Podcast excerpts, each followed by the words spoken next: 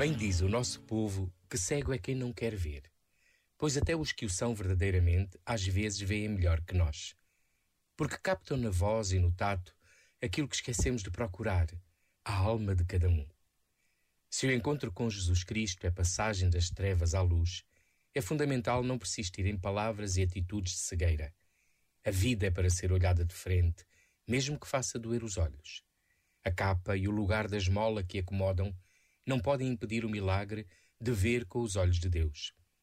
Porque nos agarramos a cegueiras que antecipam a morte e não abraçamos a luz que nos empurra para a vida. E lembrando o tema deste Dia Mundial das Missões, que tal afirmar com maior ardor o que vimos e ouvimos de Jesus Cristo? Este momento está disponível em podcast no site e na app da